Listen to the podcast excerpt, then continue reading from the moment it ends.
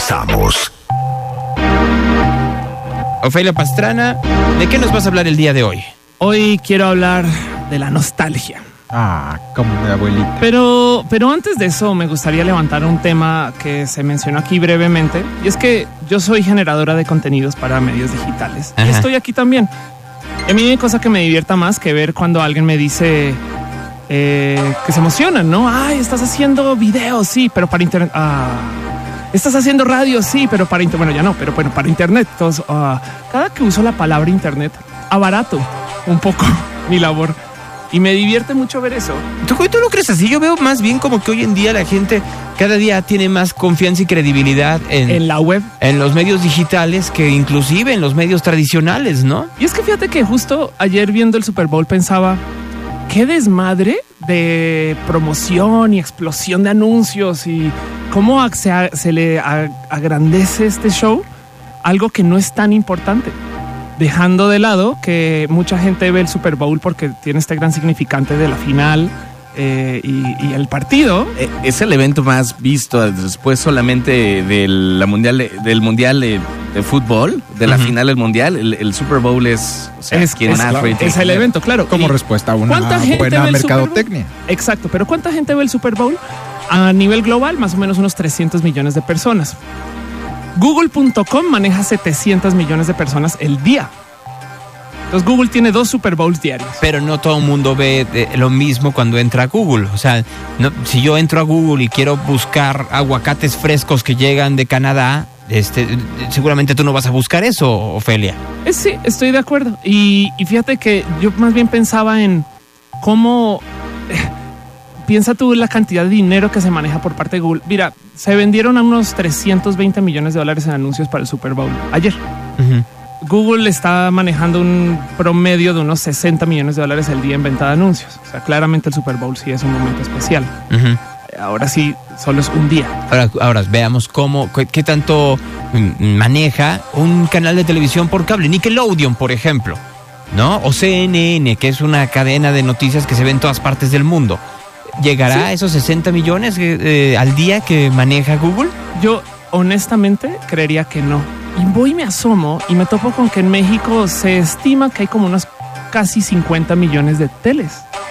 Sí, hay más televidentes porque hay más de una persona viviendo por ca- en, en cada hogar. Así es. Pero si tú comparas esos casi 50 millones con los 70, casi 70 millones de internautas que hay en México, eh, ya los números no parecen tan despampanantes. No, ahora el chiste es saber qué están viendo esos 70 millones de internautas y esa es la, la, la- la gran eh, mentira que luego dan los mercadólogos que se dedican a lo digital, eh, Ofelia.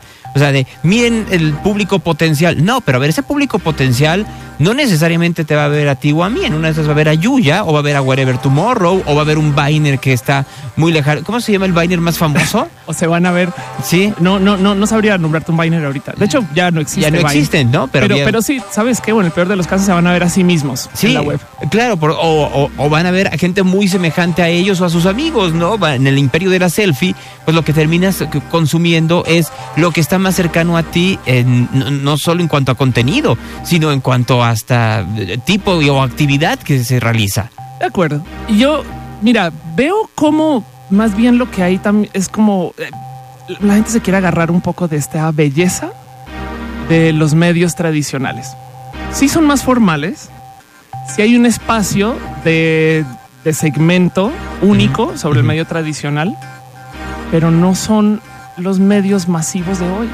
Hablamos de los videojuegos. La industria de Hollywood pesa, por así decirlo, o sea, tiene un revenue, ingresos del equivalente a 30 mil millones de dólares, 30 billion dólares. La industria de los videojuegos el año pasado eh, golpeó los 95 billion dólares, Tres veces más. tres veces más. Sí, pero yo fíjate que sigo creyendo que este eh, siguen siendo los medios masivos los reyes en ciertas partes del mundo. México sigue siendo la televisión el medio por antonomasia. Pero la maravilla también de los medios como Twitter y Facebook y demás es la democratización que te da, ¿no? O sea, el que tanto Ofelia como yo como tú podemos mandar un tweet a quien se nos pegue la gana y ese tweet igual tiene el impacto que tendría el que tuitea el presidente. Y yo creo que mucha gente piensa Bueno, como ustedes. tú. Y no, Eh, pero, también, últimas, pero los- también los- no es eh, una gran eh, no voy a decir que mentira o ilusión, eso Paul, pues sí tiene, tiene, tiene el mismo impacto que en el presidente o de Trump, pero también tiene la misma velocidad de, de olvido en, en una infinidad de mensajes que se lanzan momento a momento. Sí, y hay, hay bastante más consumo justo por eso, ¿no? A fin de cuentas podrías tú justificar que con el mensaje va y viene, pues claro que hay más gente eh, publicando para que exista solamente 10 segundos. Eh, Aún así, los Óscares existen para el cine y no hay Óscares de videojuegos. No, No hay. Bueno, Hay, no, hay, más hay- o menos. hay- existen hay los- premios, hay premios de videojuegos, pero no, no hay como los Óscares. Están ¿Me los? Annie.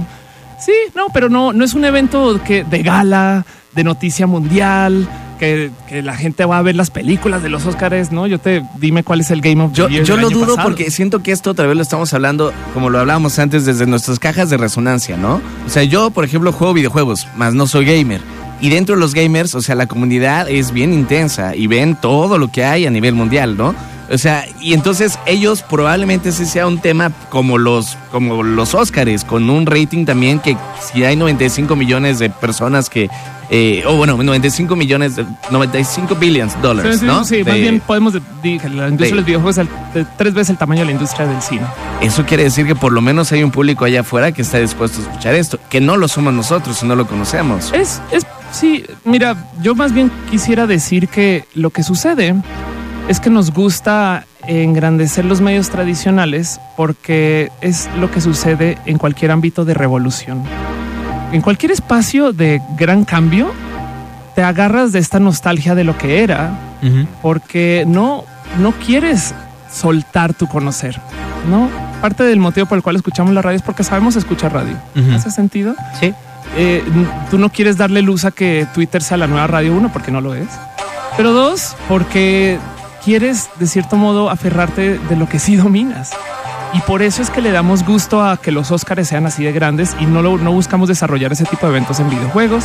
O por eso le damos gusto a que de cierto modo la gente consuma medios en tele eh, y no, no, no- nos tapamos los ojos cuando vemos que hay tanto consumo de series en Netflix, por ejemplo. O porque de ahí llega un momento también, Ofelia, en donde ese tipo de comunicación ya es obsoleta para los nuevos tiempos. A ver, los Grammys y los Óscares y los Tonys y los Emmys son también la misma industria eh, pagándose a ellos mismos hacia lo exitoso, ¿no? O sea, a ver, a ver, ¿qué, qué hacen los Grammys? Pues no va a, reconocer a la canción, a la mejor canción, sino a la más vendida y a la más popular, aunque digan que es la grabación del año, siendo, siendo muy honestos en eso. Y en el caso de los videojuegos o de el contenido web es mucho más complicado porque no lo controlas a partir de la mercadotecnia. O, o no puedes controlarlo al 100% porque la mercadotecnia ya no está ya, ya- ya no está del lado de ese consumidor final. O, o tal vez este eh, los Oscars son Hollywood mirándose al ombligo y premiándose a sí mismo. Y el mercado de los videojuegos pues no está solamente en un lugar, como no se desarrolla solamente por, un- por una empresa o hay, hay muchas industrias de videojuego en, varios lugares del mundo. Eso lo vives mucho en el tema de ventas de discos. Sí, donde claro. No se ha creado un disco, creo que se llama triple platino. Bueno, discos de Sí. más de 20 millones de copias vendidas desde los 80s y discos de más de 15 millones de, de copias vendidas desde los 90. Mira, porque la industria cambió. Y de hecho ha cambiado demasiado rápido y, a- y el, y el objeto que, que eh, digna el honor de la industria también se ha, se, se ha corrientado eh, en el mejor sentido de la palabra. Hoy la música, mucha gente no la ve como arte, lo termina por ver como un, un commodity, un disposable, algo que puedes eh, desechar en cualquier, momento. esquina. ¿Sabías tú que eh, hay tanta gente escuchando Spotify que en Inglaterra, en el Reino Unido, por así decir, en Estados Unidos, en parte, por lo menos en Nueva York, esto es certero, en Australia es verídico, más del 50% de los antros han cerrado en los últimos 10 años. Y el motivo de estudio detrás de esto es por el uso de Spotify y Tinder también de cierto modo para conocer gente, porque antes la gente iba a los antros Para a- conocer música y para- para conocer gente. Para ligar. y hoy en día todo esto te, ya lo consigues por internet. Mira, Eh. por, por eso una estación como esta, yo no puedo quedarme con el top 40, porque si me quedo con el top 40, ya, no solo ya existen estaciones que tocan top 40, sino, y entonces no tendría caso ex- existir, sino que eh, la gente ya lo tiene. O sea, si yo no cambio rápidamente la música que está en esta estación de radio, pues entonces la gente dice, ya la tengo en mi lista de Spotify.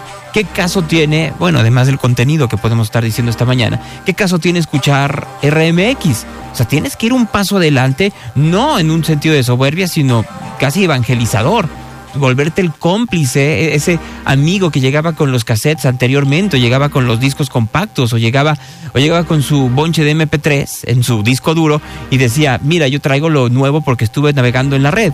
Hoy en día tiene que, tienes que ser eh, ahora el círculo completo. Antes de que navegues en la red, escúchalo en la radio. Claro. Y así como también adaptar las nuevas tecnologías, ¿no? O sea, o sea, el hecho de que tengamos Twitter antes, el, el radio era mucho más unilateral. Y ahora recibimos feedback este, de todos los que nos están escuchando. O sea, o bueno, de, De- muchos. de dependía- ellos. fíjate que depende mucho del locutor. Mira, yo en el tiempo que llevo en radio, este, o que soy escuche de radio, pues era las llamadas telefónicas o los correos, y luego saltaron al fax, y luego saltaron al correo electrónico, y luego ¿Llegaba un saltaron fax al a la aire. cabina? Sí, claro, Sí, había sí. faxes, ¿no? Y, Y te mandaban fax. sí. Y luego sal- saltaron a- al ICQ. Yo salté al ICQ. O sea, creo que la primera persona que utilizó ICQ en radio que se vea Ajá. fui yo y de ahí saltaron al Messenger de Yahoo o al de American Online y luego se saltó a los mensajes SMS o a los mensajes a través de SkyTel y de ahí vas buscando, obviamente buscando la retroalimentación. Hay quien no le interesa.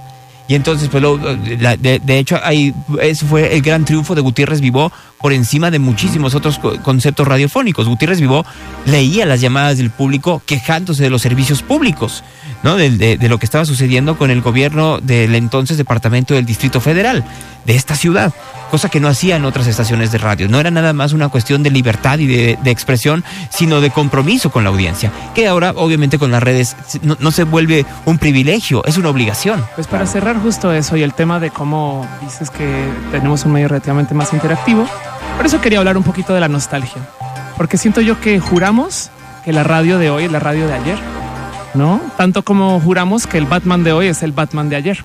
Y estamos llenos, llenos de reboots, remakes, reinicios, porque lo que estamos haciendo ahorita en la era de la revolución mediática es poner una gran ventana ¿no? hacia el futuro cuando realmente lo que estamos teniendo es un espejo que nos cuenta de qué pensamos nosotros de nuestra vida hoy y estamos presentándonos ante la comunicación en miedo de la revolución mediática. A ver si la próxima semana, ahorita que dijiste de Batman, hablamos de una bonita combinación, ¿no? Ya que se estrena eh, la película de Lego. O sea, la forma en la cual Lego ha aprendido a transformar eh, el juego a videojuego, de videojuego a comunicación masiva y de cómo ya no solo es una cuestión de popularidad, ya es de culto. ¿Es verdad? Entonces, de de eso podríamos platicar la próxima semana. Ofelia, muchas gracias. Muchas gracias por dejarme decir mis cosillas aquí.